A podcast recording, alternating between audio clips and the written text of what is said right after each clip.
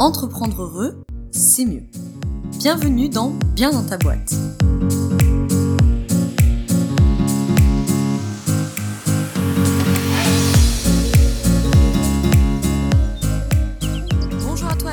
Dans ce nouvel épisode du podcast Bien dans ta boîte.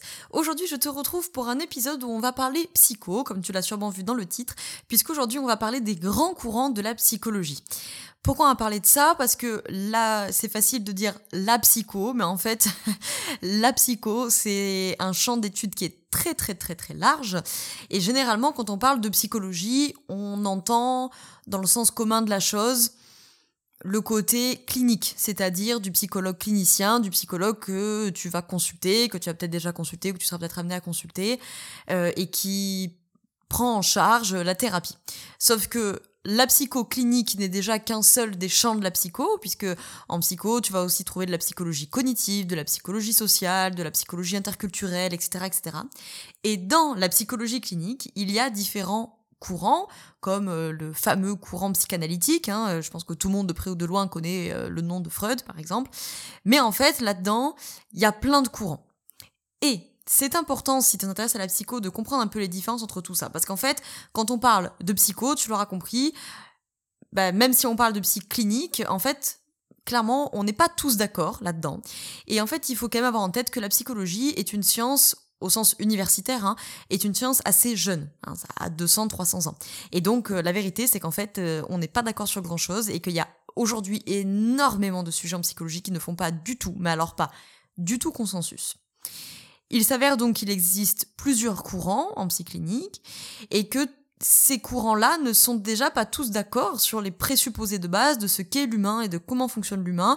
Et donc évidemment, quand on va aller dans le détail des émotions, de la personnalité, etc., eh ben, on va être euh, de moins en moins d'accord. bon, une fois ce portrait euh, dépeint, le but de l'épisode, c'est d'arriver à te présenter trois grands courants de psychologie. Ce n'est pas exhaustif. Par exemple, je ne présenterai pas aujourd'hui la psychologie systémique, mais ça fait partie des courants de la psycho. J'ai décidé de te présenter le courant analytique, donc la fameuse psychanalyse, le courant analytique, le courant cognitivo-comportemental et le courant humaniste dont moi je suis issu. Et déjà, tu vas voir qu'avec ces trois grands courants, déjà, il y a des choses euh, passionnantes de partout, mais il y a plein de choses sur lesquelles on n'est pas d'accord. Ce travail qui me paraît absolument essentiel, fondamental, indispensable pour les professionnels de l'accompagnement, donc de, connaître ces différents courants de la psycho. Alors c'est intéressant pour tout le monde parce que c'est passionnant, c'est très intéressant. Si tu t'intéresses à la psy, c'est absolument indispensable si tu es un professionnel de l'accompagnement. Même si tu es consultant, consultante et que t'accompagnes sur Instagram ou je sais pas quoi, hein, juste parce que ces connaissances de base en psycho, elles vont te permettre d'avoir du vocabulaire pour échanger avec des collègues. C'est absolument indispensable si après tu veux comprendre les émotions, la personnalité, euh, les violences, enfin peu importe le sujet qui t'intéresse. Je veux dire, déjà, il faut avoir les bases. Et déjà, il faut comprendre en psycho les points sur lesquels on est d'accord, pas d'accord, et que ce que tu peux affirmer, par exemple sur les émotions, c'est peut-être extrêmement valable en psy humaniste, ça mettra certainement pas d'accord des collègues psychanalystes, par exemple, tu vois. Et c'est absolument indispensable aussi pour savoir réorienter. Alors ça, c'est pour les professionnels de l'accompagnement. C'est que déjà, il faut savoir faire la différence entre un psychiatre, un psychologue, un psychothérapeute, blablabla. Et même chez euh, les confrères et consoeurs psychologues, vers lesquels vous pouvez souvent être amené à réorienter, parce qu'il y a des burn-out, parce qu'il y a de la, des troubles anxieux, il y a de la dépression, bref, plein de choses comme ça. Et eh bien encore une fois, au sein de la profession des psychologues, entre ceux qui travaillent en analytique freudienne et ceux qui travaillent en TCC, euh, vous allez avoir des méthodes de travailler complètement différentes et des visions de la pathologie, des visions, des visions du patient, etc., qui vont être complètement différentes. Alors ça, je le précise pour les professionnels de l'accompagnement, et j'en profite pour repréciser que très bientôt, le 19 septembre, euh, attaque la quatrième promo euh, de ma formation Apprendre à être accompagnant ou accompagnante, qui consiste bah, justement, entre autres, à savoir orienter, mais qui consiste à travailler ta posture d'accompagnant, que tu sois coach, thérapeute, consultant, consultante, formateur, formatrice, euh, sophrologue, ce que tu veux. Tu accompagnes des humains et tu veux mieux accompagner ces humains, tu veux les aider à atteindre les objectifs visés par l'accompagnement, tu t'intéresses à la posture, à une vision holistique de l'humain, alors ça c'est un programme qui peut t'intéresser. Donc dans la description, je t'ai mis le lien vers la formation si tu veux voir les détails, le programme, etc. Et le lien vers euh, mon Calendly qui te permet de réserver, si tu le souhaites, ton appel gratuit avec moi, qu'on puisse discuter, que tu puisses poser toutes tes questions et qu'on voit si cette formation, elle est faite pour toi ou pas. Là, c'est la quatrième promo déjà, putain. c'est la quatrième promo qui attaque le 19 septembre. Les places sont bien entendu limitées, il reste quelques places, donc je profite de te parler de ça dès le début, parce que si tu écoutes cet épisode, c'est que j'imagine que la psychologie t'intéresse d'une manière ou d'une autre. Alors, avant que j'attaque ces différents courants, juste une mini euh, introduction de l'étymologie de psychologie. Ok, psychologie, ça vient de psyché et logos en grec. Alors je vais te passer le cours de grec, mais c'est l'étude de la psyché, donc l'étude de la vie psychique. On pourrait dire ça comme ça. La psychologie, c'est l'ensemble des fonctions qui permettent à l'organisme de maintenir la constance du moi, c'est-à-dire l'unité de l'individu, et d'établir des échanges significatifs avec le monde extérieur. Donc, comme je te le disais, on a différents courants psychologiques qui ont bien sûr évolué euh, tous avec le temps. Donc là, je te propose de faire un tour de manière large et non exhaustif, parce qu'encore une fois, le podcast, sinon, il va durer juste 8 heures, en fait, hein, euh, pour te planter le décor et que tu comprennes les différentes visions. Sachant que c'est au programme de la première journée de la formation Apprendre à être accompagnant ou accompagnante, où là, pour le coup, on va beaucoup plus dans le détail. Euh, ici, je vais t'en faire une version plus édulcorée, parce que, voilà, je ne vais pas passer 8 heures dans le podcast. La première approche que je vais te présenter, ce sont les approches psychodynamiques, dont évidemment le grand représentant que tout le monde connaît euh, de près ou de loin, c'est Freud, ok? Sigmund Freud, hein, de, son nom, qui est un neurologue à la base, qui est médecin, et qui va fonder la fameuse psychanalyse. Donc c'est évidemment un homme hein, extrêmement connu, hein, dont l'influence en psychologie est absolument indiscutable. Il est autant adulé que décrié, ce bonhomme-là, mais que tu l'aimes ou que tu l'aimes pas, on peut pas nier le fait que voilà, son influence est absolument euh, considérable et indiscutable en psycho. Il clive autant que ce qu'il apporte dans, dans, le domaine. Alors, généralement, quand on parle d'analyse, en tout cas dans la formation Apprendre à être accompagnant ou accompagnante, quand on fait le point sur les approches psychanalytiques, c'est sur Freud que je passe le plus de temps parce que c'est, bon, voilà, évidemment, euh, celui sur lequel il y a beaucoup, enfin, il y a beaucoup à dire sur plein de psychanalystes, hein, mais bon, Freud, voilà, évidemment, euh, c'est le, le grand nom, hein, souvent on dit que c'est le père d'ailleurs de la psychologie, donc Je sais que ça mettra pas tout le monde d'accord, mais voilà. En tout cas, chez Freud, on va retrouver plein de, de, concepts qui sont extrêmement connus, notamment les deux topiques, ce qu'il appelle des topiques, les deux topiques de Freud. La première étant euh, le ça, le moi, le surmoi, qui décrit trois instances, donc le ça, le moi, le surmoi. Pour faire très simple, il décrit qu'en gros le ça c'est un pôle pulsionnel, le moi c'est l'intermédiaire et le surmoi on va dire c'est le juge, pour faire très simple, le petit juge interne. Sa deuxième topique que tout le monde connaît de près ou de loin, l'inconscient, le préconscient, le conscient. Quelque chose qui est très très connu aussi dans la théorie de Freud, ce sont les stades du développement, où on va retrouver des choses assez connues, le stade oral, le stade anal et le fameux stade oedipien, où se produit le fameux complexe d'Édipe, que tout le monde là aussi connaît de près ou de loin, même si c'est souvent euh, pas très bien expliqué et pas très bien compris cette affaire-là, mais généralement, de près ou de loin, tout le monde connaît un peu ce concept-là.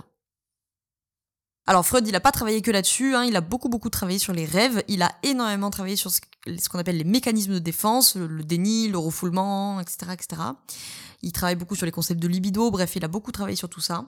Le principe de la psychanalyse, on pourrait dire, c'est que l'humain, pour la psychanalyse, hein, pour Freud en tout cas, l'humain est le fruit de ses conflits interne. Et c'est l'exploration de l'inconscient qui va permettre de révéler ces conflits et donc de prendre en charge ces conflits.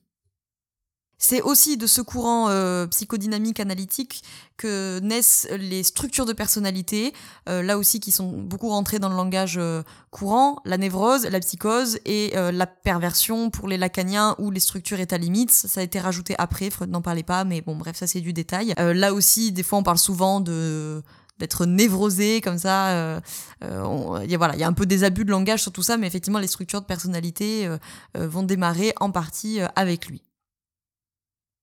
Alors après, dans ce courant analytique, évidemment, il n'y a pas que Freud. Un qui est très connu, peut-être un peu moins connu du grand public, c'est Lacan, hein, qui était donc Jacques Lacan, qui était un psychiatre et psychanalyste, hein, du coup français, qui est très proche des théories freudiennes, mais il va bien entendu apporter également ses idées euh, à ce courant-là.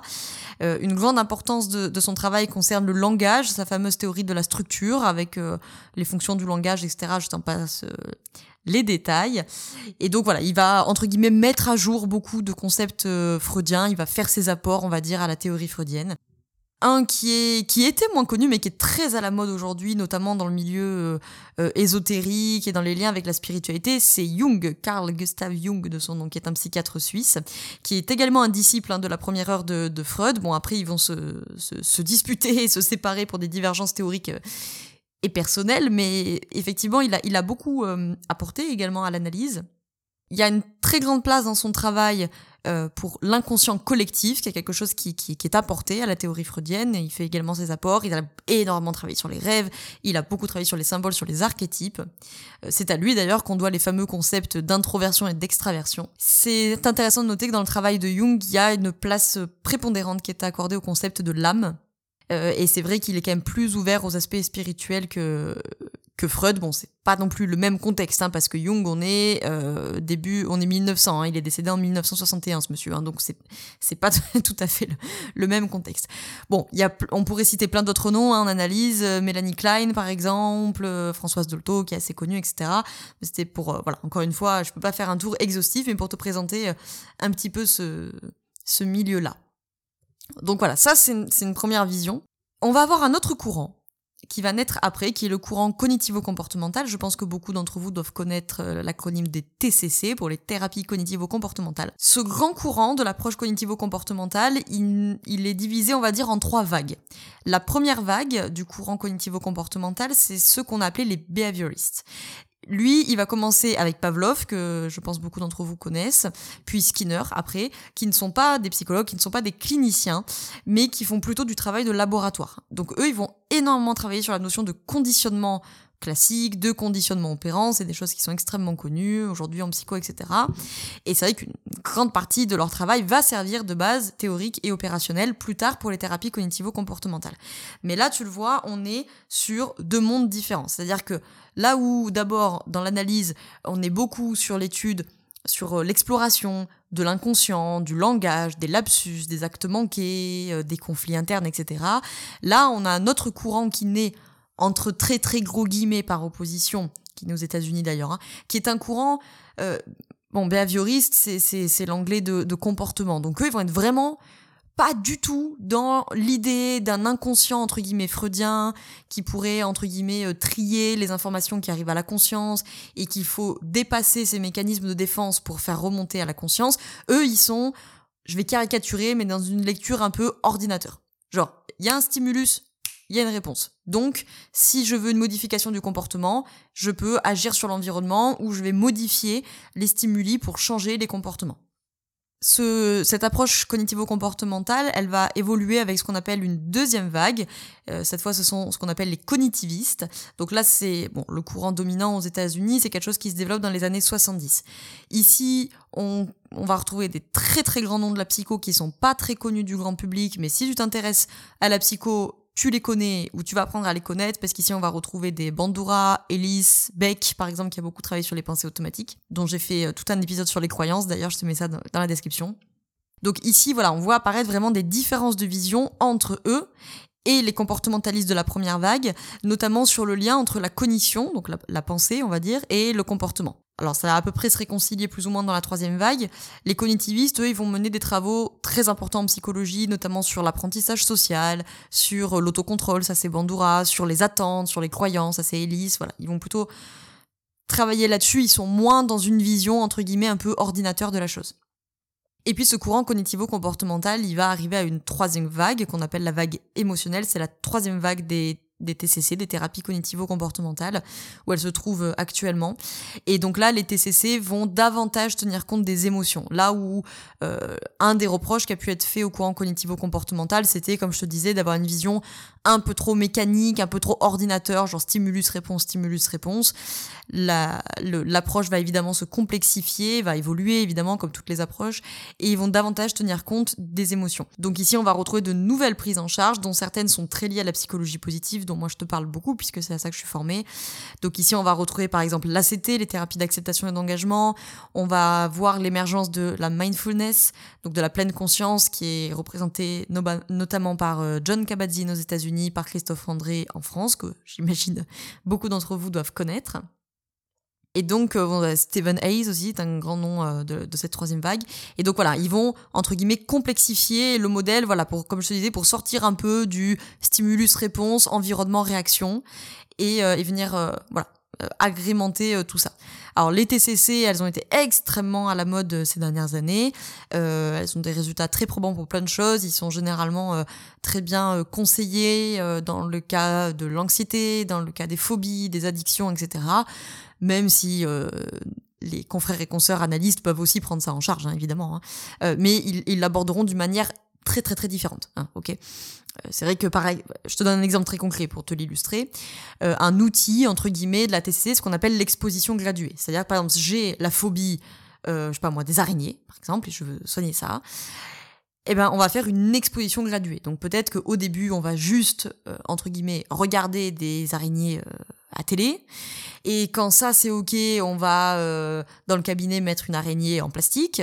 Et puis elle était à 10 mètres, puis à 5 mètres, puis à 2 mètres. Et puis quand ça c'est ok, on va aller voir une vraie araignée mais dans un vivarium très loin. Et puis bon bref, tu comprends l'idée. Ça, par exemple, c'est une méthode qui est très TCC, avec euh, tous les avantages qu'on peut leur euh, reconnaître. Généralement, eux, ce qui se font un peu reprocher, en tout cas dans ce genre d'outils-là, c'est de faire, entre guillemets, du nettoyage de symptômes, là où les analystes vont plutôt s'intéresser à qu'est-ce qui fait que, euh, par exemple, dans le cas d'une phobie, qu'est-ce qui fait que la phobie s'est développée. Donc c'est vrai que les analystes, ils vont être beaucoup sur pourquoi, ils vont être beaucoup sur qu'est-ce qui s'est passé, pourquoi ça s'est passé, qu'est-ce qu'il s'est passé pour qu'on en arrive là. Alors que les TCC, notamment il y a quelques années, aujourd'hui un peu moins que la troisième vague, mais il y a quelques années étaient beaucoup plus en mode euh, un peu plus proche du coaching, c'est-à-dire ok bon c'est là, ok c'est un fait, c'est là, maintenant qu'est-ce qu'on fait pour que ça ne soit plus là? Je caricature, hein, on est bien d'accord, parce que je fais juste une petite parenthèse. Hein. Euh, là, je, je t'explique ça d'une manière cloisonnée pour que tu comprennes le truc, mais il va sans dire que euh, les thérapeutes, quels qu'ils soient, peu importe leurs appétences, même si souvent on a quand même un, une appétence pour un courant en particulier, pour une méthode particulière. Maintenant, euh, tu as plein de thérapeutes euh, qu'on appelle intégratifs, euh, et notamment des psychologues aussi, qui, font des masters de clinique intégrative, et donc qui, comme son nom l'indique, intègrent différents outils, et puis voilà, ils se constituent une boîte à outils, puis ils viennent piocher des outils qui leur parlent de du courant psychodynamique, des outils qui leur parlent de la TCC, etc. etc. Mais c'est vrai que la plupart... Alors des fois, tu en as des, puristes, hein, qui sont des analystes purs et durs, qui sont des TCCistes purs et durs, etc. etc. C'est vrai qu'on a quand même, même quand on est intégratif, un, un courant euh, voilà avec lequel on s'entend mieux et qui nous parle plus que les autres. Mais voilà, c'était juste pour faire une petite parenthèse. Là, c'est présenté de manière très cloisonnée et très simple parce que le but c'est que l'épisode dure pas une heure et demie. Mais euh, dans la réalité, il y a beaucoup plus de nuances que ça. Le dernier courant que je voulais te présenter dans ce podcast, c'est donc le courant humaniste. Alors le grand, grand, grand représentant du courant humaniste, et donc ça c'est mon courant de prédilection à moi, même s'il y a plein de choses passionnantes dans les TCC, qu'il y a plein de choses passionnantes dans l'analyse, dans les courants psychodynamiques, euh, ben, comme je te disais, on a souvent un courant un peu de prédilection, et moi c'est celui-ci. Donc le grand euh, représentant, le grand nom de la psychologie humaniste, c'est Carl Rogers, qui est un psychologue euh, américain, qui est quand même un des psychologues en toute objectivité les plus importants du XXe siècle. Alors là, vraiment, son approche, elle va être très différente et, et vraiment fondée sur, entre guillemets, sur un nouveau courant. C'est-à-dire que lui, il va mettre vraiment une importance cruciale sur la relation praticien-bénéficiaire. Alors précisément thérapeute soigné, puisque lui dans le cadre du soin, mais au sens large, on va dire praticien-bénéficiaire, ok? Avec un travail vraiment prépondérant sur la notion de l'alliance, avec les fameuses attitudes rogeriennes, la congruence, l'attitude positive inconditionnelle, l'empathie, etc., que je vais pas détailler ici, mais qu'on voit en long, en large et en travers dans la formation apprendre à être accompagnant ou accompagnante. De toute façon, tu l'auras compris, hein. Quand je t'ai présenté la formation, je t'ai beaucoup parlé d'alliance, de posture, machin. Bon, bah voilà, c'est pas par hasard, c'est parce que je suis très orientée humaniste.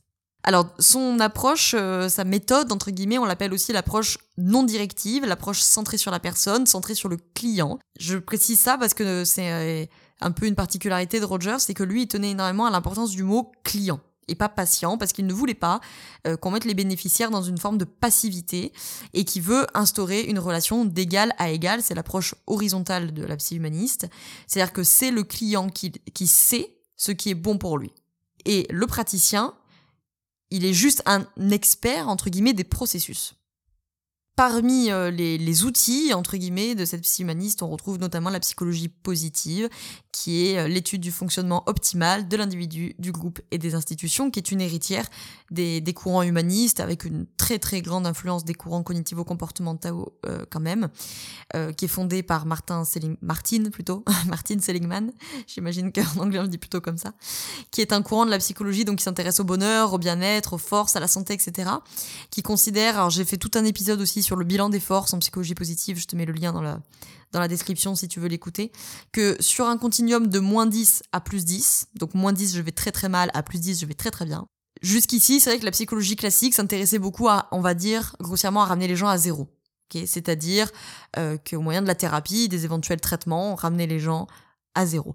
L'idée de Seligman avec la psy positive, c'est comment on peut faire développer des compétences positive pour que les gens, pour que les clients, ils aillent dans la partie positive du continuum, qu'ils développent des compétences positives et que donc à la première galère de vie, ils retombent pas à moins 10, mais peut-être qu'ils retomberont à 2, à 0 ou à moins 2, mais pas à moins 10. Et donc là, je fais une petite parenthèse que j'ai déjà faite 25 fois en story, en podcast, en newsletter, etc. Mais comme ça revient souvent, on pose souvent la question quand je suis interviewée en podcast ou quoi, j'en profite de rappeler que la psychologie positive n'est absolument pas la pensée positive. Déjà parce que la psychologie positive, c'est une science, déjà, petit 1.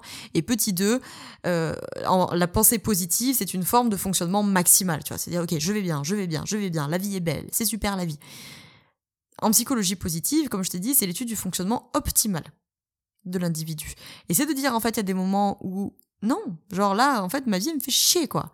Et le but, c'est pas de rentrer dans une lutte émotionnelle en disant, non, ça va aller, ça va aller, ça va aller. Euh, c'est pas la méthode couée, quoi, si tu veux. Le but, c'est pas de rester euh, dans euh, ouais, ma vie, elle est pourrie, hein, c'est pas ça, mais, mais en tout cas, voilà, on n'est pas dans ce, truc de la pensée positive, même si la pensée positive, il y a des trucs très bien là-dedans, hein, mais ce n'est pas la psychologie positive.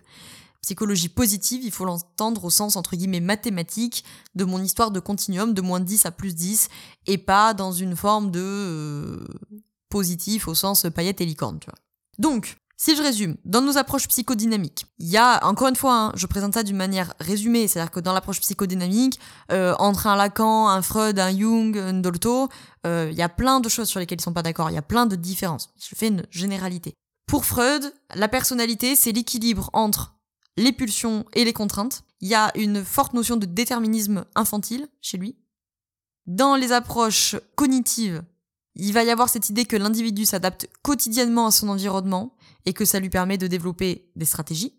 Dans l'approche humaniste, en tout cas pour Rogers, il y a l'idée que l'humain, c'est, euh, le, enfin que le but de l'humain, c'est son autoréalisation, ok, qui tend à son soi idéal, quelque chose comme ça. On pourrait résumer qu'en gros le, milieu social, c'est-à-dire la réaction que les autres ils ont vis-à-vis de nous, influence ce qu'il appelle le soi réel, qui, s'enrichit en fait hein, chaque jour, euh, qui fait des compromis avec l'environnement, qui fait des compromis avec la vie, quoi, et qui tend vers le soi idéal. Donc une personnalité épanouie, pour lui, c'est le compromis entre le milieu social, le soi réel et, euh, le soi idéal.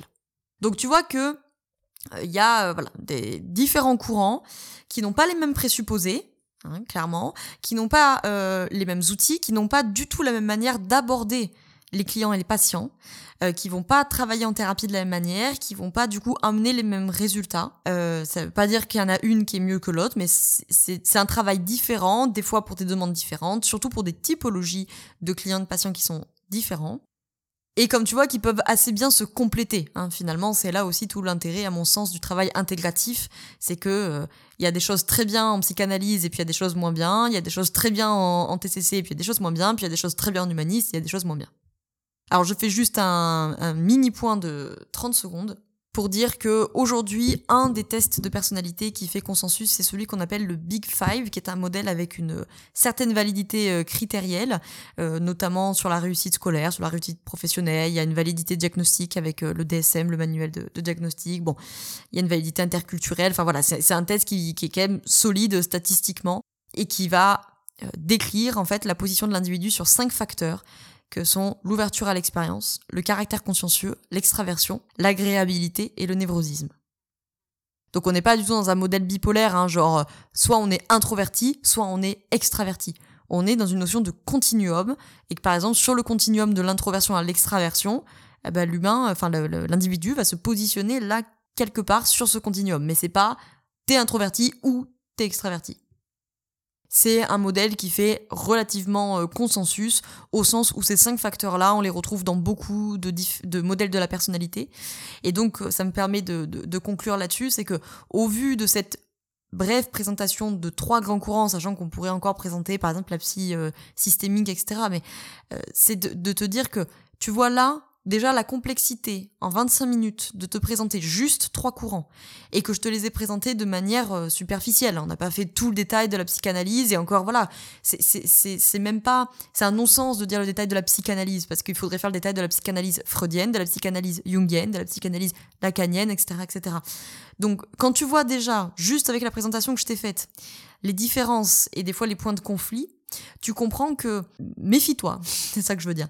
Méfie-toi, notamment sur Instagram et machin, quand tu entends des gens qui te disent la personnalité, c'est ça, les émotions, c'est ça, euh, la colère, c'est ça, l'extraversion, c'est ça. Bah, c'est ça, dans un certain courant de pensée qui appartient à un grand courant de la psycho, et etc., etc. Donc, je pense que ça, ça aide aussi quand tu as ces notions-là. Si un jour tu rencontres quelqu'un qui te dit, bah voilà, euh, pour euh, soigner une phobie, il faut faire une exposition graduée, c'est pas une vérité. C'est une vérité pour le courant cognitivo-comportemental, c'est pas une vérité pour le courant analytique, et c'est pas une vérité pour le courant humaniste, et c'est pas une vérité pour le courant systémique, et blablabla, tu vois. Donc, ça veut pas dire qu'il a tort, hein, que la personne qui dit ça, elle a tort, mais c'est une vision de la psycho, il en existe d'autres. J'espère que cet épisode t'a plu et que ça t'aura euh, renseigné, euh, stimulé le cerveau, etc. etc. Euh, si il t'a plu, ben, n'hésite pas, ça prend deux secondes, c'est gratuit, à mettre 5 étoiles sur Apple Podcast et puis à laisser un petit commentaire. Je peux pas vous y répondre, mais par contre, je les lis tous avec grand plaisir. et à partager cet épisode à quelqu'un, selon toi, qui pourrait être intéressé. Je te laisse dans la description avec tous les liens vers la formation Apprendre à être accompagnant ou accompagnante. Ça t'intéresse d'aller voir éventuellement de réserver ton appel gratuit si tu ressens euh, l'appel pour nous rejoindre dans cette promo 4 le 19 septembre. Je te remercie d'avoir écouté cet épisode jusqu'au bout. Je te souhaite une très belle journée ou une très belle soirée selon quand tu m'écoutes. Et surtout, je te souhaite d'être bien dans ta boîte. Ciao ciao